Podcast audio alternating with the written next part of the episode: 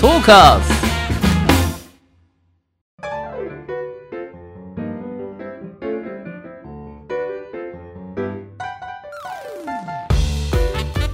リスナーの皆様ご機嫌いかがでしょうか e スポーツキャスターの R ですアシスタントの中村優香です。今週もどうぞよろしくお願いいたします。よろしくお願いしますさあ始まりました。は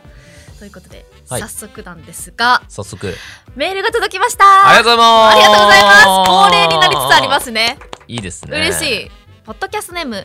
元きのこさんからです。はい前回もいただきましたそうねで。すねありがとうございあまりすが。たい R さん中村さんこんにちは。こんにちは第29回の放送を拝聴させていただきましたう。ん新庄くんの話題でご当地キャラ限定トーナメントで、ゆるキャラ界のレジェンドことふなっしーさんがエンターテイナーとしてギャラリーを盛り上げていたのに、それを淡々とひねってポイする新庄くんのリアリストっぷりはリアルタイムで見ていて引いておりましたそうですねあれは嫌な事件でしたねてんてんてんてんね、あのーそのリアルタイムで見てる人はやっぱはりちょっと心に傷を負うほどのものだ ったと だいぶショッキングだったんですねそうですうね、ん、それで、えーお二人が携わったお仕事で半端ねえ現場って何かありましたか、おう良ければ教えていただきたいですそれでは収録頑張ってくださいはいありがとうございますありがとうございますはん中村さん半端ねえ現場ってはいちょっと、ま、間口が広いじゃないですかそうですねこうどううん受け取って、うん何を思い出すかで、はいまあ、その人の価値観も出てくると思うんですけど、なあなるほうど、ん、中村さん的には何かありましたは中村的にですねい、まあこのあのきのこさんが、うんあのゆるキャラの話をはいはいはいしてくださってますけど、私10年前くらいの仕事でうんそれこそゆるキャラさんとイベントでお仕事させていただくことがあったんですねあの某ショッピングモールでおーはいはいはいはい1階ではいはいはいありますよねと広場はいみたいなところ、ねそうですそうです、はいまあ、ステージでやってたんですけど、はいあの控え室うんが天井がないので、そうですねあの吹き抜けじゃないですか大体そういうところっそですて、ね、上から見えちゃうんですそようねなんですよね2階うん3階4階から、うんまあ、控え室が丸見えなんですよ、うんであのゆるキャラさんの出演が終わって、うんじゃあお疲れ様でしたって言ったら、うんゆるキャラさんがあのこパージしたんですうねそうですねあの、抜け殻を抜け殻をは、はいいはい、し始めまして、はいでまあ2階3階4階に、まあ、ちびっ子たちがいたんですねはいはいはいよく見えるじゃないですか上から見たら。そうで,、ですねあの「何々」って 上からはい、あの手振られてるのを、うん多分そのゆるキャラさんは、うん屋根がないってことを、ういんや気づかなかったのかどうかわかんないんですけど呼ばれてまあ視界がねはいあのそっか限定的だからはい、彼らはうん、首とかこう上向けないからねそううですね、うんんなのでなあのもう頭をうんこう、置いた状態でうん「何々」って2階からちびっ子に呼ばれて、うんそのもう生身で うん、こう手振ってるんです具よ。が出た状態 ぐでやねった状態ではいはいはやいってしまってて、はいいやこれ夢を壊さねえかな。まあ確かうに、ん、で、まあそれは半端ねえなと。確かにそれは半端ないっすね、やっぱ夢壊しちゃダメじゃないですか。そうっすね、夢もそうだしはい嫌いになっちゃうかもしれないから、そうですね。あれうんあんなに可愛いキャラクターだったのに、うん中身があれ確かにはい。まだね中身が綺麗ならいいですけど、うんそうじゃなかった時にちょっと落差がねはい。あるじゃないですそかうですねうん。だいぶショッキングな現 場で半端ねえ現場だったと思うんですけそど。れは半端ねえ現場っすね、うん R さんはありましたか？数々の現場の中で。 R さんもそれなりにいろいろ経験してるんですけど、はい。半端ねえ現場っていうとうん。やっぱなんか辛い現場これは大変だったなっていう現場の方が思い出されてしまうんですよね。辛い方の、うはい、んどんな現場だったんですかえっとね結構大きなイベントはいの現場で、まあ、要するにあのいろんな企業さんがブースを出して集まってるようなうんそれこそ幕張メッセとか国際展示場とかでやるようなイベントのでかいブースの、はいまあ、実況 MC 実況みたいなことをやってた時に、まあ、とある事情でピリついてたんですよその時のその大会だったんですけど、はいでピリピリした中、んまあ、メーカーの偉い人とかも来て、まあ、分かるじゃないですかこの、はあいこのイベント失 敗したりなんか起きたらまずいなっていうのが経験で分かるようなうんこう環境が出来上がってて、まはあ、いとはいえ自分に求められてることっていつも通りでいいんで、まあ、いつも通りやろうとうん思って、えーリハも行って、まあ、滞りなく終わり、えー次の日本番、えー入りました入りました10 15分前とかに入ったら、まあ、ちょっとあの現場の人が青くなっててえーどうしたんですか、 「いやちょっとあのあれさんマイクがうんおかしいかもです」って言われて「ははいあうんマイクをまあ多少だったら大丈夫ですよこっちで対応できますよ」って言ってはいで、まあ、マイク持って「はい本番呼び込みで「ああれです」って言って出てったじゃないですか、うんそしたらまあ会場広いし、まあ、目の前にお客さんもいた現場だったんでお客さん用にスピーカーが横にこう超巨大なスピーカーがあってはいで自分がマイクで喋ったらそこからこう「こんにちは」っていうのがうん巨大なもう何メートルとかいうスピーカーから出てくるみたいなだいぶ現場だったんですよね。そしたら自分が喋って0.5秒から1秒後に自分の声がスピーカーから出て きたんですよ。おっとで普通の現場ってほとんどラグがなくはいスピーカーから自分の声が出てくるうんっていうのがまあ普通の環境なんですけど、はい1秒遅れで自分の声が出てくるってことは喋りながらっていうのがもうすごい違和感なんですよ。うんそれって中村さんは多分ね分かると思うんですけど、はいラグが、ね、うん返しのラグがあるってはいやばいじゃないですか。でしかも目の前ですもんねそうですスピーカーがだから途中であの自分がマイクで何喋ってるか分かんなくなってくるんですよ。うんうん喋りながら自分の声もなんかそうそうそうそう1秒前の聞いてるか らそう何喋ってんだってなりますよなりねますで、まあ、そのまま進行するわけですねイベントは。でもちろんその何観客の方とか分かんないし、クライアントもなんなら分かんない何が起きてるかはいっていう状態で、うん R さんしかわからないんですねそうですね演者側そっかだけ、はいそのこれはやばいうんうんんっていう状況が分かってはい長い経験上その初めのルール読みとかあるんですけど、はいルール読んでる時点で俺今日ダメかもめっ っちてゃ思いま序し盤たじゃないですか結構この現場やばすぎると思って序盤に来ましたね はい、はい半端ねえと思って、はいただなんていうんですかねそのすあのー史上最大のトラブルだったんですけどはいやりきるしかないしここで何か起きた時に、まあ、クライアントさんがピリついてるっていうのもあってこれを超えてこそのプロだなっていうのを自分で思って、えもう本当に何て言うんですかね実況をしながら自分の実況が後から1秒前の実況が追ってくるみたいな状況をえええ自分の声が聞こえないんですよ自分の声もでかすぎてうんだから はい何て言うんですかね目をつぶって運転するみたいな感覚でうんえっと、自分が何を喋ってるか自分で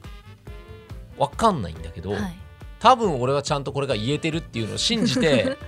正しい日本実語になっている況し続けるっていうのかな、はいはいなんかその自分の五感を頼ると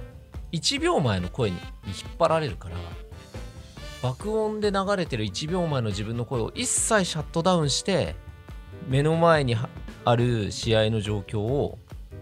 自分が何言ってるか自信はないけど信じてはい喋り続けるみたいなええのが4時間ぐらいありまし4時間もやったんですか、はいそれ他の共演者の方もた、はいいらっしゃって、そうですね解説とかもいたんですけど、はいえっと、恐ろしいことに、えー解説の声も1秒遅れだしスピーカーがでかすぎて、まあ、解説が何言ってるかもよく分かんないんですよはい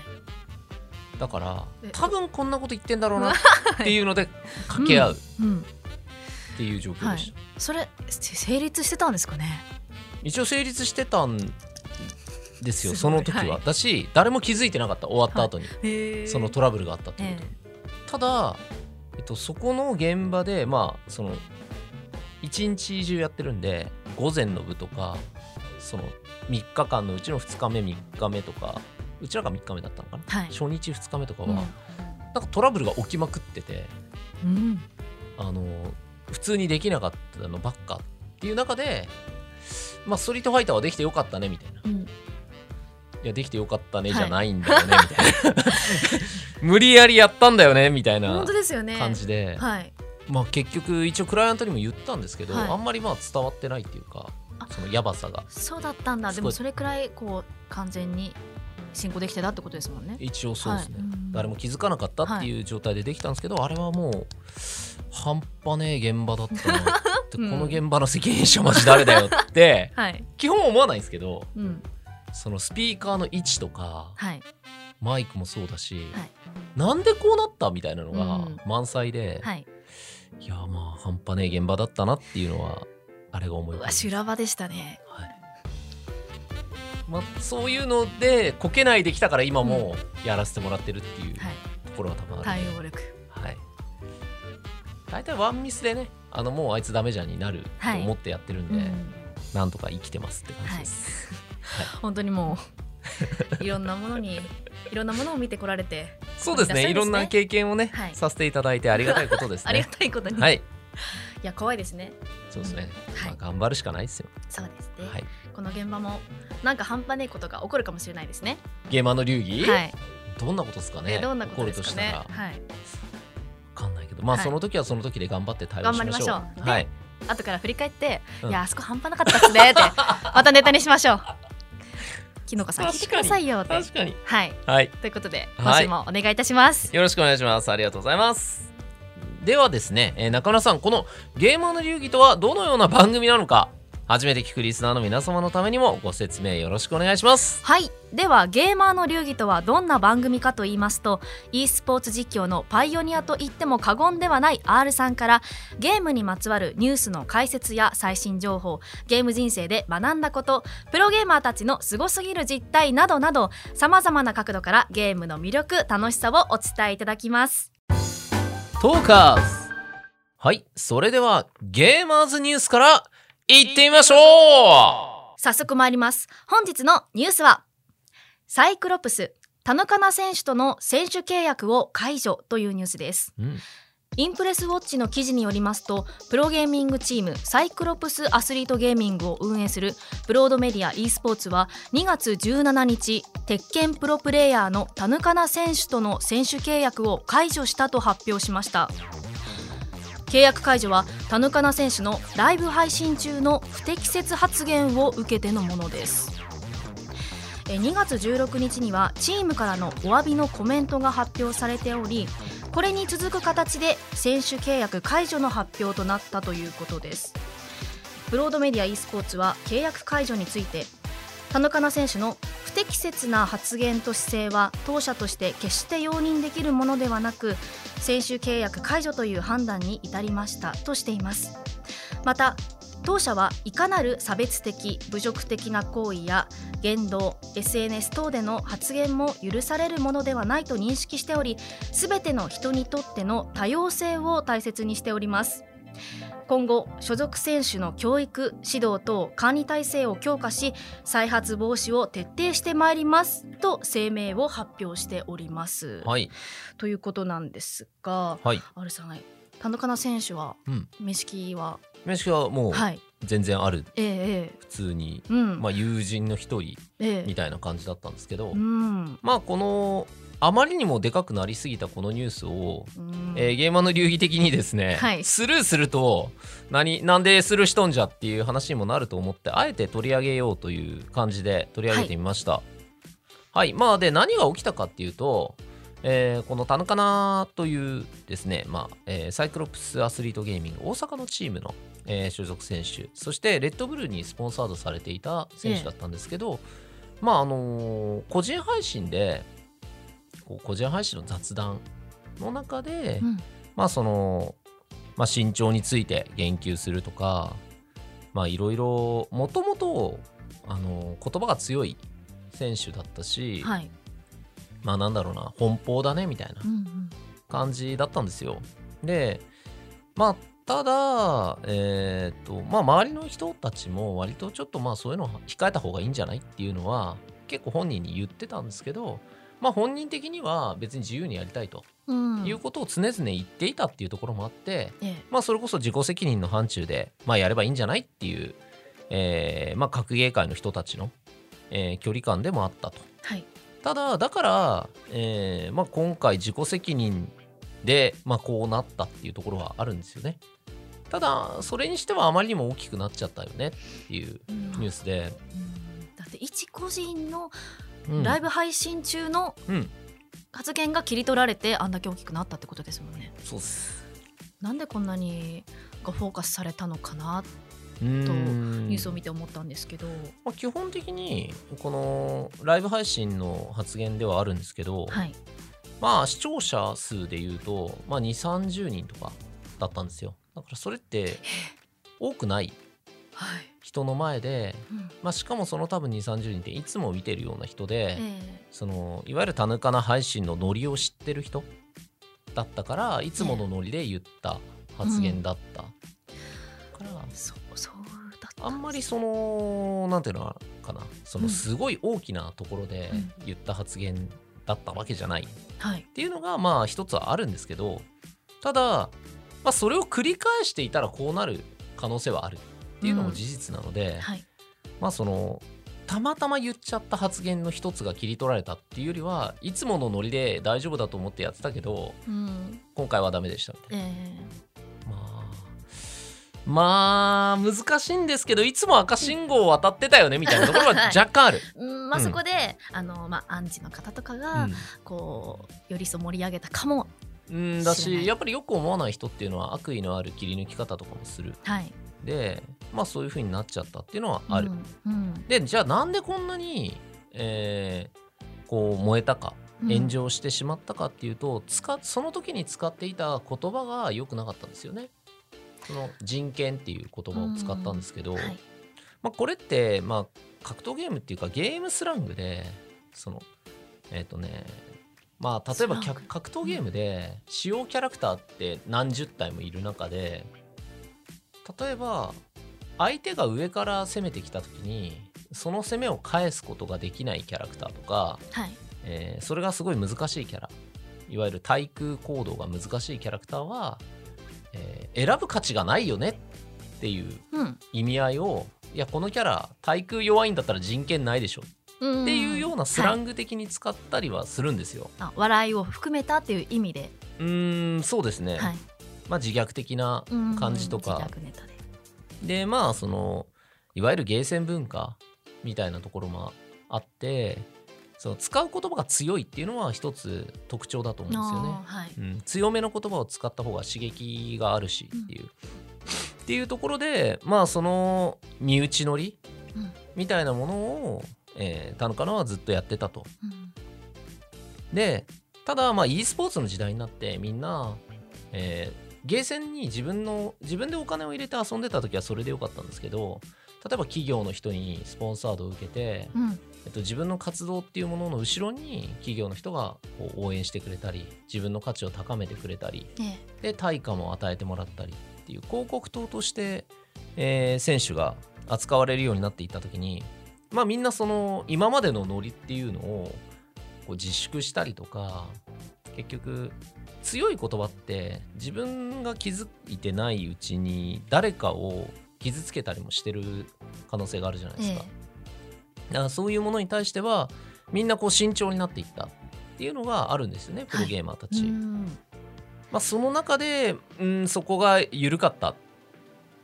そしてタイミングとして、まあ、いわゆる今って、えー世界的に、えー人種差別であったりとか、えー LGBTQ とか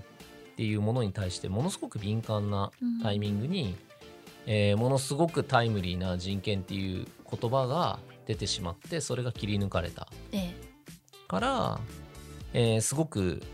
うん、そこに世間が厳しく当たったうんっていうのとまあいろいろ要素はあると思うんですけどいもう一歩突っ込んで、えー話をするんだったら、はいコロナになってこう世間一般の人たちって例えば飲食の方とか、えー小売りの方とかやっぱりその人が街に出なくなったことによって影響を受けて苦しい思いをされてる方も多いと思うんですよね。はいそんな中で、まあ、配信業であったりとか、まあ、このゲームに携わる仕事っていうのはえーっと何て言うのかなまあもちろんオフのイベントができなくなったりはしてるんですけどじゃあ配信一つ取ったら、えー人が巣ごもりするようになったから視聴者数は増えていたり、えー例えば家の中でゲームをやる人が増えたから、えーゲーミング PC は売れていたり、うんえーいろんな中でこのいわゆるゲーム業界っていうのはコロナの中でも上り調子だよねっていう印象は世間から受けてると思うんですよ。はい、で実際上り調子ですよっていう数字も、えー出てたりもする。うんだからまあプロゲーマーであったりプロストリーマーっていう人たちはこんなコロナの大変な時期にお前らうまくやりやがってっていう風な感情は抱かれやすいあー立ち位置にいなるたと思いほどます。ええしかもだらうんゲームスラングだったっていうことを、うんまあ、人権っていうん、うのを一般の方はやっぱ知らないじゃないですか知らないです。だとやっぱり、まあ、人権はみんな持ってるのに、うんなんでこういうしかもあの、うんコンプレックスと思っている、こう人もいるかもしれないっていそううですね。ところをあえて人権っていううん言葉をチョイスしたことによって、まあ、燃えたってそうですこねと。ですかね。はい、さまざまな要素が、うんこうすいろんな形でいろんな人を刺激してしまったっていうのがあってでもそれって、えっと、別に同情の余地はないと自分は思うんですよね。ねだから、えーまあ、なるべくしてなった部分はある。うでこのニュースに関して、えー注目すべきはスポンサーの動きが早かったですね。はいえっと出現に対してのもう、えー契約解除っていう、えー行動を取ったんですよね。えレッドブルに関してもこのサイクロプスアスリートゲーミングにしても、えーもう田中選手との契約を解除しましたっていうのは次の日には出てたので、えはいまあ、本当にそういった部分に対して、うんえーしっかりと対応するっていう姿を見せた、うんまあ、それはもうチームの今後のためにも、えー必要な行動だったっていうところはあるので、はいまあしょうがないけどこの事件によって今後のプロゲーマーであったりプロストリーマーっていうのはああいう風になるよとかうんああいう事件があったのにまだそんなことやってるのっていう風にえー言われてしまう前例にはなった。ああなるほどうんじゃあより一層プロゲーマーの方たちは配信中は、まあだかやっぱらり言葉をチョイスして上手にやらなければばいけないっていうところですよねうん。ただいい子ちゃんいい子ちゃんでやってもねあのそれを面白いって思ってもらえるのは一人握りだと思うし。はい、そこはやっぱりねなんか社会性人間性経験値っていう部分うんがうんいろいろないとバランスをうまく取ることは難しいとうん思うんですよそね。うですねこういうことが出たからといって、うなんか、こうリスナーとして見てる側はうんじゃあなんか言葉が前よりマイルドにになりすぎたなって思っても、なんかリスナーとしてはちょっと寂しくなりますもそうんね。なのでまあ逆に言うとあのリスナーの人が注意してくれるかもしれないですよね今後はあー危ない、よみたいうんな、うんそうですね。そういうところはある。まあ、あとねこれはこのニュースがやっぱり他のニュースよりこうなんていうのかな大きくなっちゃった理由としてレッドブルさんが絡んでたレッドブルアスリートだったっはいて、いうのが大きくてうんレッドブルは、えーブランドイメージをやっぱりすごく大切にする企業さんなので特に差別発言とかっていうのは厳しいしまあ何ていうんですかこの発言日本人が日本語で聞いたらああ身内乗りでやってんなって分かる人も何割かはいると思うんですけど翻訳してしたものが海外に出回ってプロゲーマーがこんなこと言ってたっていうのを見た時に、まあ多くの人は「え何言ってんの?」っていう印象を受けちゃう可能性も高い。うんだから日本の中だけで終わらずに、はい世界まで行っちゃったそのレッドブルーっていうそのブランドの強さがうんあだになってしまったっていう側面もあるはいだから、まあ、ものすごくその大きなニュースとして取り扱われたっていうのはあると思います、なるほどそういう見方もあったんですね。そうですね、はい。アルさんも個人配信されてますけれど、 いきなり なくなったりしないでください。そうですね、は R さんはあの意外となんていうんですかねはい MC ポジションとかうん実況ポジションなんで、はい結構言葉の使い方っていうのにはあの昔から気を使ってる方なんですよええ、なんで、まあ、基本死ぬ殺すとかもその良くない言葉でただ格闘ゲームとか勝負事やってる人って割と気軽に使う言葉なんですよね。はい。で、うんにそんなのじゃあ配信の時だけ言わなきゃいいじゃんってうん言う人も多いんですけど、はいえっと、とっさに出る言葉って普段使ってる言葉なんですようん、そう思います。だから、えっと、そういう言葉が良くないはっい。てなるんだったら、普段から使わなければいい、はい。から日常的にも使わないんですよね自分は。うんもうで心がけてるってことですよね。だし実況中にあんまりネガティブなことを言わない言いたくないっていうふうに56年前とかもっと前かな考えた時に、はい自分がやったのはあじゃあ日常的にネガティブワードを使わないで生きればいいじゃんって思ったんですよ、だからそうやって生きてるとなんかたいつも楽しそうだよねとか、うんなんかよくわかんないけどポジティブだよねとかはい。言われることが増えた、うん、そう思ってました。 本当ですかあれさん、あれさんってネガティブなこといら言わないなって。そうですね、はいだからそういう風な生き方をすれば、うんあんまり困ることはないんじゃないかとなるほど。私は思っておりますはい。はい、ありがとうございます。以上、ゲーマーズニュースでした。はい、ありがとうございましたトーカーズ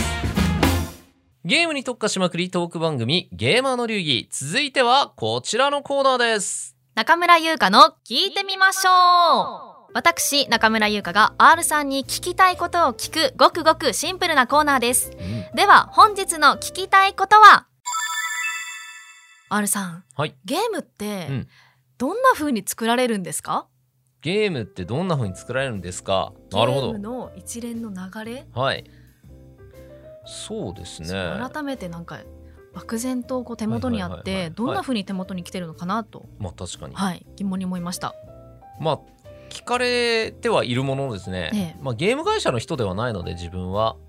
あのーなんとも言いにくいその絶対こうですよとは言えないんですけど、はいただゲームの、まあ、メーカーさんの中に、えー知ってる友人とかはたくさんいるし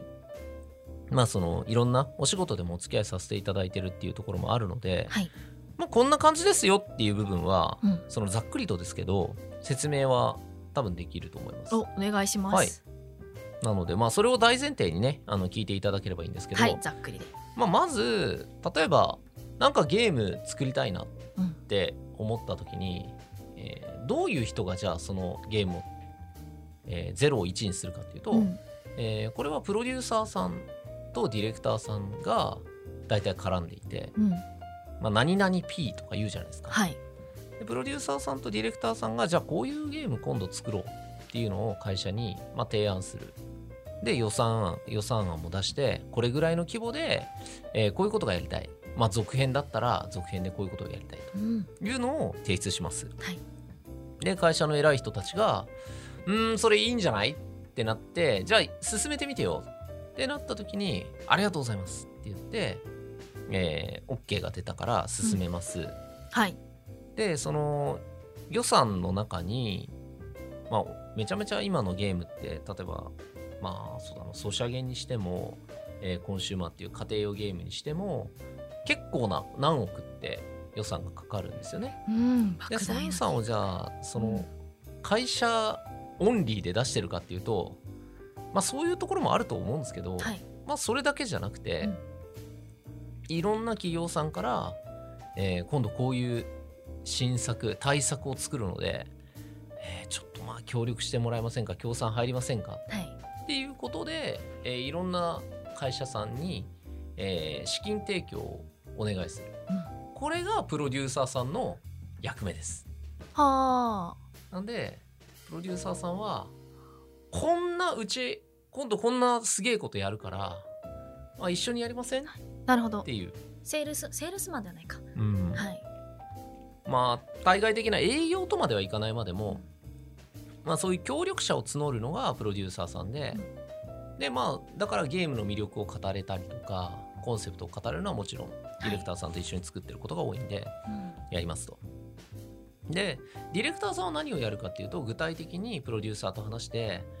こういうゲームにしようって言った中身作りですよねはい。中身作りの総指揮を取るのが大体ディレクターさんえー、現場の現場のですよね。うん。だから格闘ゲームとかだったら、まあ、それこそキャラクター何体にしようかとかどんなキャラクターをあじゃあ今回なるは入れようかとか、えっと元々のシステムはどういうふうなものにしようかっていうのは、えー基本的にディレクターさんが細かいところを考えてプロデューサーさんは大まかな流れをじゃあこういう流れでいこうとか、うん例えばうーん攻めが強いゲームにしたい守りが強いゲームにしたいとかキャラクターに特化したゲームにしたいとかっていう部分は、えープロデューサーさんとかも入って話すと。はいで現場の指揮を取ってるディレクターさんの下にプログラマーさんがいたりとかあそこでデプザイロナーさんグラマーさん出てくるんだはい、あの音響さんがいたりうん、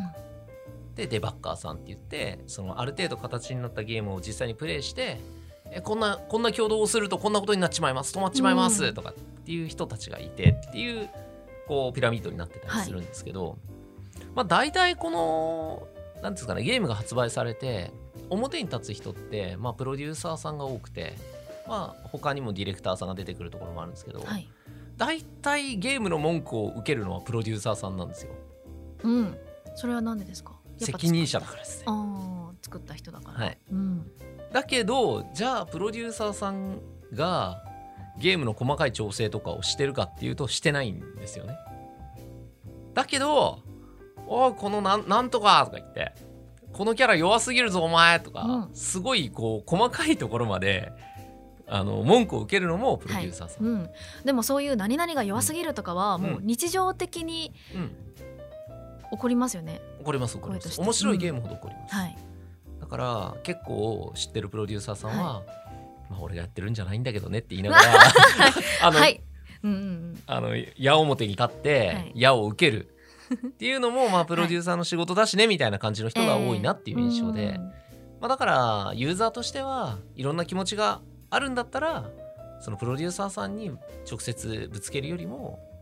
まあ、プロデューサーさんを通して当初みたいなのを送った方が、まあ、建設的だよねっていうそうですねこの番組でも何度か、そうですね、はい、お伝えしてますけど感覚はうん、ありますね。それでいろんなこう試行錯誤があってようやく届く、そうっすはい大体そのゲーム一本作るのってどれくらいの人が関わってるんですか、あーだからそのゲームの規模によりますね、はい、でも結構何百人っていう単位でうん関わってたりすると思いますよ。でそれプラス何年年単位で。うん、どれくらいかかったりするんですかストリートファイターとかだったらどうなんですかね開発期間ってそんなにこう表に出されることはないんですけど、はいの34年は作ってたりしますよね23年34年。はいだから最近ってそのゲームを「えいいじゃん無料で、えー出せばすごい流行るからなんかゲーム無料で出せばいいじゃんっていう人って結構いると思うんですよ。でたまあ確かにその無料で配布するでソシャゲとかは基本そうだしまああのね APEX とかはいえー、バロアントとか LOL とかもそうなんですけどやっぱねその開発費であったりとかっていうものを考えた時にはなかなか難しいはいという現実はありまうすんだから撃沈していくゲームもたくさんあるんですねたくさんありますなるほどです世の中にはうんでか会会社が傾いちゃったっていうところもたくさんありまうす、んなるほどいはいや一本作るのにもめちゃくちゃ時間とお金かかってるんですねだしいろんな人が関わってるから、ユーザーは気軽にそのゲームに対して文句とか、うんまあ、おもしもちろん面白いっていう評価に対しての、えーその評価、えーを一番受けるのもプロデューサーさんなんですよはいだからプロデューサーさんが「あの超大作の何々」っていうゲームあるけどあれを作ったのって何々さんですよねって言われるのはプロデューサーさん、おおはいゲームの顔的そうでなすねポジションなんですねうん、だからなるまほあどそれを皆さん分かってうん一生懸命やられてるっていうはい、感じです、うん、意外とゲームのうんなんかどうやって作られてるのかなっていうそういうの流れを知らなかったので、うんなんかそういう見方があると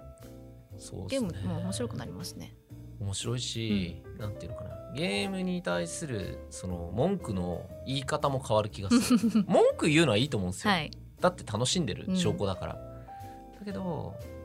まあ、作ってる人も人間なんでねちゃんと心がある人なんです、そうなんというですこよとで、はい、はい、文句を言うときははい、ちゃんと案を出して、案をだそう代案を出すっていうのはまはあい一ついいのと、あとまあ向こうに人が見にくいんですけどちゃんと人が作ってるもんだよなっていう気持ちを持って、はい文句を言えば使う言葉が変わるよねっていう。そうですね前提としてこのゲーム楽しんでるからこそもっとあそうこですうしてほしいんですっていうのうをん出していけば、そうですね、はいあのその次のアップデートとか、はい次回作は絶対面白くなるとうん思いますなるほどありがとうございます、はい、そして R さんにもう一つお聞きしたいんですけど、うんあの格ゲーマー人狼はいおう詳しく聞きたいですおおトレンドなってましたねたどり着きましたね、 はいゲーマー人狼はね、はいはい、えっとまあ人狼ゲームって流行ったじゃないですか。はいでまあその何もなくても、うんまあえー GM っていうゲームマスターがいれば、えー人が何人かな8人とか9人はいいれば、まあ、成立するっていう、まあ、いわゆるバカし合いのゲームが人狼ゲームっていうのがあって、まあ、これを、まあ、格ゲーマー人狼ってただ格ゲーマーを集めてで人狼ゲームやるだけなん ですよ。 はいなのになんでトレンドに入るかっていう話ですよね。うん、なんかめちゃくちゃ魅力があるんですよねそうですね。はい魅力っていう言葉はすごく便利 で、はい、素敵な言葉だと思います。意味が含まれてますねはいまあその格ゲーマーっていう人たちはちょっと変わった人たちが多いんですけど、はいまあ有名な格ゲーマーほど自分の哲学とかちゃんと自分独自の思考を持ってるんで、まあ誰かになんかちょっと言われたぐらいじゃ引かないんですよね。うん自分のスタイルを曲げない人が多い。はいもともとそういうはい生き方をされていらっしゃるとそうなんです、はいそれで身を立ててる人間もいるから、うんもう価値観がしっかりとあるやつらが8人とか9人とかいるともう価値観同士のぶつかり合いにになるんですよ。なるほどでそういうのが面白いだろうっていうふうにはい思った、まあ、あの格闘ゲーマーの黒人っていう、はい、えー古くからいる、うんえー国人とかね黒人とか言われるプレイヤーがいるんですけど、はいまあその人は今ストリーマーやっててで、えーその人が5年前ぐらいから普通の本当の人狼をやってたんですようんでもともとじゃあこ国はどういう人かっていうと、まあ、口がすごい達者で面白い、えーで昔ちょっと昔は毒舌系で雑談とかやってたニコニコ時代からの、うんえー配信者えだったんですけえど、うん、長くやってらっしゃるはいまあ、この国が、えーまあ、抜きさんっていう、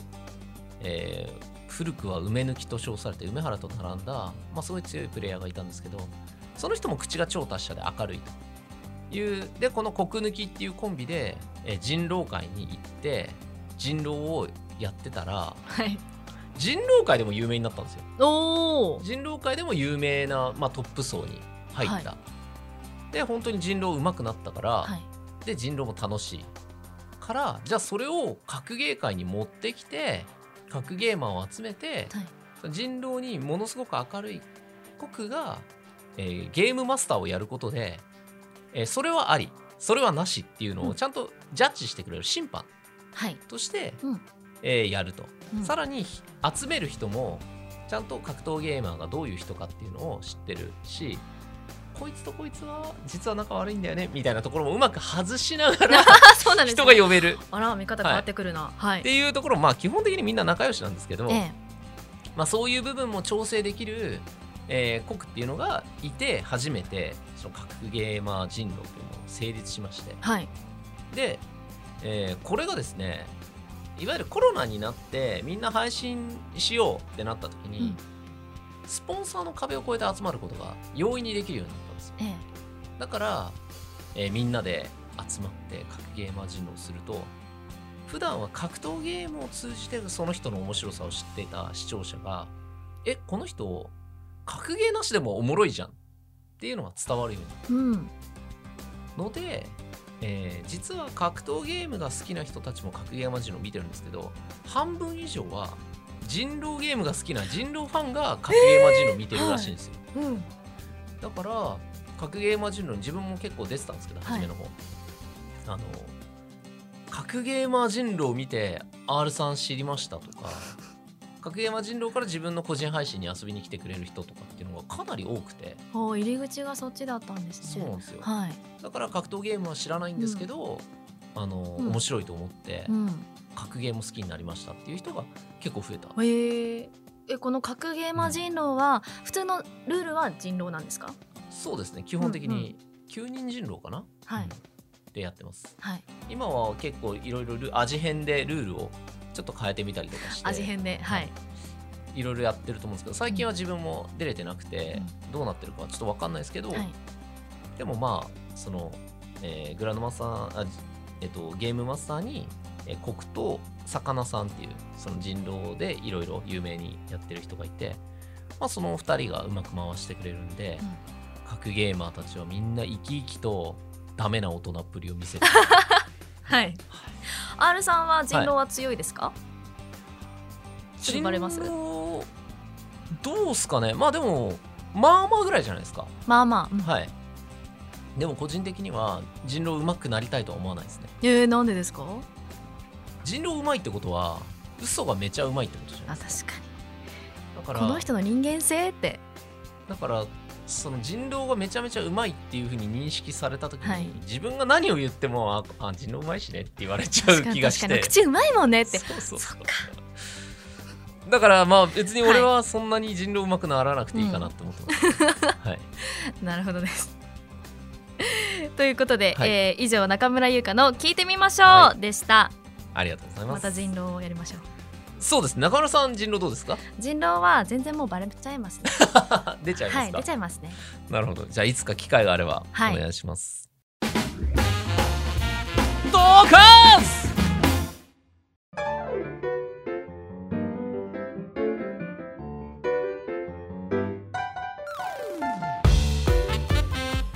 ゲーマーの流儀あっという間にエンディングのお時間です R さん何かお知らせはございますかはいそうですねえっとストリートファイター系は先日、えーカプコンプロツアーが一段落しまして、はいえーで次はですね3月の、えー12、13あたりかな、えー中旬ぐらいに、えー今度5月6月に、えーアジア競技会っていう、えー国際的な大会があると格闘ゲームでで、えーその大会に勝つと、えーなんかオリンピックの、えー競技会に推薦してもらえるでアジア競技会に行くっていう、はい割とそういうこうスポーツに絡んだええ大会も増えてきてでそこで、えー実況の方をさせていただく予定なので、はいパチパチパチなのでよろしくお願いいたしますはい、というところですかね。はい、ぜひご覧ください、はいえー番組では R さんに聞きたいゲームの質問疑問を募集しています本格的に選手を目指すには何をするべきか今気になっているプロゲーマーのことなどなどゲームに関することであれば内容はどんなことでも OK ですえーメールアドレス r アットマークトーカーズ2021ドットコムもしくは番組公式ツイッターにお寄せください。はい、はいということであのお便りもね最近いただいてるし、ねありがたいですね。なんかね個人配信やってて、うん本当にトーカーズの話を振られることが増えました。おお。ゲーマーの流儀い面ろんな方が白い見でてすくださってるんですね。中村さんの周りはどうですかそういうのあります私も、はいあのー布教してます。してますかはい、 さすがですね周りに、はいあのー格ゲーの、はいあのーゲームセンターで働いてる方がいはて、いはいはいそれこそ R さんのことしあーご存知で、前おっしゃってた方かあな、そうです。で、R さんと今番組やってるんで見てくださいっておー布教活動をし行っております。結構あれですよ個人配信やってると、中村さんいいよねっていう中村ファンがえーいるんで嬉しい聞いてます か。ありがとうございます。はい着実に、はい、あのー我々勢力を伸ばしているそうとでいすうとね。ころで皆さんはいお便りお待ちしてます勢力拡大していきましょう。はい、次回も来週火曜日にアップ予定ですそれでは来週も行ってみましょう